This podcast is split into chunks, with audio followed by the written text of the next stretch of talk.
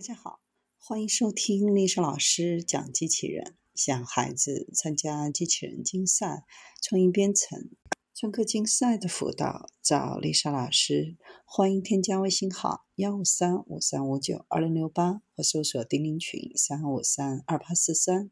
今天丽莎老师给大家分享的是水面救生机器人“海豚一号”应用于海洋渔业。海豚一号水面救生机器人在山东省寿光市交付使用，这是国内首次在海洋渔业领域装备水面救生机器人。海豚一号水面救生机器人是珠海高新区某企业自主研发生产的一款可以远程遥控操作的智能化救援设备。遇到险情的时候，只需要将救生机器人抛至水面，即可快速、精准导航。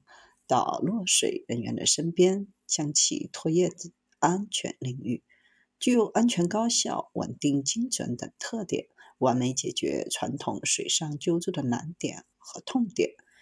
凭借过硬的产品性能和应用价值，海豚一号水面救生机器人受到市场的广泛认可。目前已远销国内近三十个省市，以及美国、英国、波兰、日本。澳大利亚和阿联酋等三十多个国家和地区。